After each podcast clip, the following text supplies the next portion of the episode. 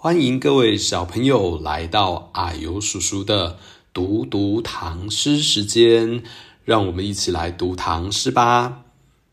啊呦，我们今天要读的是一首七言绝句，叫做《枫桥夜泊》。为什么我们要读这一首唐诗呢？小朋友，你知道今天是二十四节气中的哪一个节气呢？就叫做霜降哦，霜就是结霜的霜，也就是代表天气已经慢慢的要变冷了哦。霜降也是秋天的最后一个节气，也就是霜降过了之后，冬天就要来喽。那《枫桥夜泊》这首诗就是描写秋天的景色哦。好，那就让我们来读这一首诗吧。《枫桥夜泊》作者张继。月落乌啼霜满天，江枫渔火对愁眠。姑苏城外寒山寺，夜半钟声到客船。这首诗的意思呢，是月亮从西边落下，乌鸦在夜晚啼叫，满天弥漫着寒霜。江边的枫树和渔船中的灯火，正对着忧愁睡不着觉的我。姑苏城外寒山寺的钟声。轻柔的划过这宁静的夜，传到了客船上面来，更增添了我的忧愁。诗的题目《枫桥夜泊》的“枫桥”是一座桥的名字。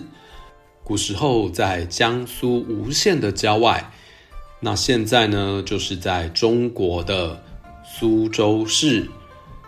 夜泊的“泊”就是停泊的意思，那在这里就是停船，所以夜泊就是夜晚停船。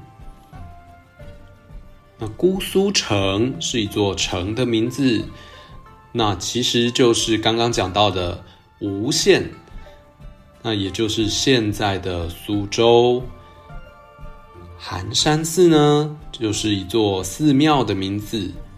那相传啊，是在唐朝有两位僧人，一位叫做寒山，一位叫做拾得。那这两个僧人曾经住在这里，所以叫做寒山寺。月落乌啼霜满天，江枫渔火对愁眠。